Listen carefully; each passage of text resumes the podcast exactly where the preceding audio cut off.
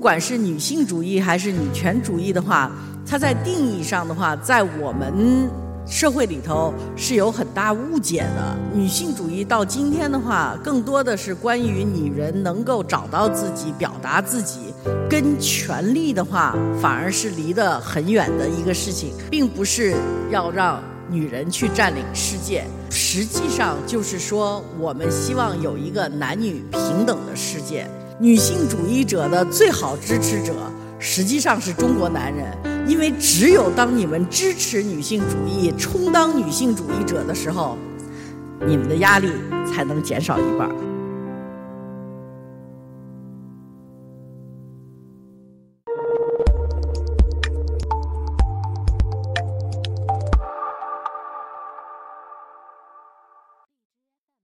我今天来。主要是想劝大家当女性主义者，嗯，这个里头呢，其实是很很有意思的一个过程，因为我从来没有做过女性主义的任何工作，也就是最近的一两年，我才意识到这件事情的重要性。我上大学的时候，曾经呃。注册去要学一个女性主义的课程，然后我当时的一个好朋友是一个香港女孩儿，她问我说：“你早上八点钟那个课是上什么呀？”哎，我说我上了那个女性主义的初级课。她说：“你不要去上那个课。”我说：“为什么？”她说：“你要去上那个课的话，你再也找不着男朋友了。”然后我当时就觉得她是香港人。他在西方的经验比我多，所以我就把那课上了一堂课，我就把那课给退了。那么我想呢，一说到女性主义者或者女权主义者的话，在中国有很多女性、男性都会有这位我的这位香港朋友和我在上大学时候同样的反应。就是说，哎呀，不要给我盖上女性主义者，我长得太丑了，所以我就去当女性主义者；或者是说我很凶，我老想管理男人，所以我成了女权主义者。所以我觉得，首先第一点的话，不管是女性主义还是女权主义的话，它在定义上的话，在我们社会里头是有很大误解的。所以我想，第一件事儿的话，想跟大家。澄清一下，女性主义到底是什么？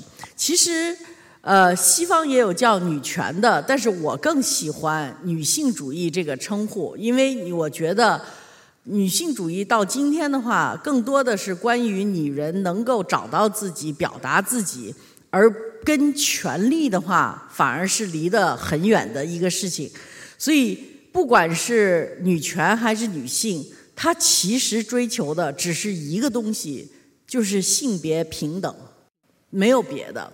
我觉得，如果说我们看了所有的呃它的发展史的话，我们今天所谓的女权和女性的话，并不是要让女人去占领世界，也不是要夺男人的权，也不是要去领导什么。实际上就是说，我们希望有一个男女平等的世界。那我想，如果这个是女性主义的最终追求的话，很多朋友就不会有这么大的顾虑，说我是一个女性主义者。那么第二个事情，我想说的话，这个可能是特别是对中国女性的话，就是说。我们在中国生活的话，女性所享受的一些权利，我们应该珍惜，因为有很多权利在西方来讲是女性争取来的，尤其是二战以后。呃，我查了一下，比如说在法国，在一九六零年，就我生的那个年代的时候。一个女人如果要去工作的话，从法律上来讲，她需要她老公的同意。等于就是说，你可以想象吗？你要去找工作，你老公得给你一封介绍信，你才能去找工作。从一九四九年中华人民共和国成立的时候，就做了一个巨大的礼包，把这个礼包扔给了中国妇女，就是我们是有这个工作的权利，各种各样的。别人都是争取来的权利，而我们呢是得了一个大彩蛋，拿了一个大礼包包，完了我们生下来就觉得我们有这个权利，但是有的时候免费的东西大家就不珍惜，就是我们没有走过这个里程去争取来我们工作的权利和这些权利的话，我们就觉得这理所当然，而且我们不算太珍惜。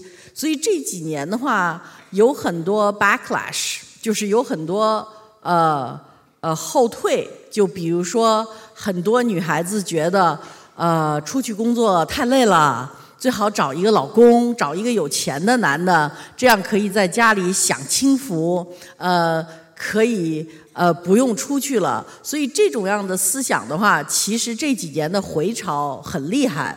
那么这个。真正意义上是我们没有珍惜到自四九年来在中国女人所享受到的权利和利益。那么一旦我们自己如果去放弃这些东西，再去争取来的话，会是很累、很艰难的一件事情。所以从这个角度，我特别希望所有的女士的话，能够做一个女性主义者，去看一看。如果说你把自己从社会中撤回到一个家庭，你的天地就是越来越小了。那么，这个是不是你要的？这个的的确确是你的选择。但是，如果说你去做这个选择的话，你实际上对你自己做了一件什么样的事情？而并不是说，这不是关于你找到的男人有钱没钱，也不是关于你的家庭，也不是关于你的社会地位，主要是关于你如果认为你想去依赖一个男人去活，这说明你的能力是什么样？这说明你的志愿是什么？这说明你是谁？所以我觉得这个回潮是所有的中国女性要警惕的。而且我们一定要珍惜我们自四九年来所得到的权利和权益。最后一点呢，我觉得在中国最应该当女性主义者的，也许不是中国女人，应该是中国男人。因为我觉得中国男人是受压力最大的一个群体，就是因为我们从传统教育方面有重男轻女这么一说。所以，所有的中国家庭对男孩子的压力永远大于女孩子。我有一个女儿，跟所有的她的同学的家长一块儿聊天的时候，他们就很有很多家长就说：“哎，你女儿什么时候上什么学啊？你准备让她到哪儿去上大学啊？留在中国还是出国呀？”这些事情我都没怎么想，因为我觉得我女儿还小，才十二岁，所以我就会。很放松的跟有些妈妈说：“我说，哟，这不用想吧，她还小呢，才十二岁。”然后经常有妈妈就会说：“哦，对，你是女儿，你不用着急这些事儿。”我当时我就觉得，嗯，为什么我是女儿就不用着急这些事？那么其实的话，中国有很多，就是中国的传统的教育，除了他的重男轻女以外，在他重男那一部分的话。中国社会的所有的压力全在男人身上，就是你要挣钱，你要养家，你要成功，你要呃出人头地，你要给给给家里头争光，你要你要养父母，你要养子女，就这些所有的压力全在男人身上。为什么呢？因为中国的传统。观念里头重男轻女，就不相信男女是平等的，从来没觉得女人能真的撑起那半边天。但是我想在座的所有男士想一想，如果你谈恋爱的时候，女方不跟你要房子，说这房子咱俩一人一半儿，你会不会觉得稍微轻松一点？如果说咱们去买一辆车。你买前头两个轱辘，我买后头两个轱辘，你是不是会觉得轻松一点？如果说中国的女性都有女性主义的思想，她会很骄傲的说：“你不用养我，我自己可以养活自己，我们共同组建一个家庭。”会不会在这种样的情况下，中国的男士好过一点儿？我在微博上有一个微博问答，有一个男的给我发了一封信。如今在中国，女权简直是泛滥呐！有些女的长得也不好看，也不是学霸，居然结婚的时候还又要房又要车。这种样的女权主义者，现在不制止怎么办呢？我们男人还怎么活呀？我当时看到那个问题，我就第一意识到，必须有人站出来为女性主义者说一句话。首先，靠男人吃饭是女性主义反对的。我们希望我们是平等的，我们是共担社会责任、共担家庭责任。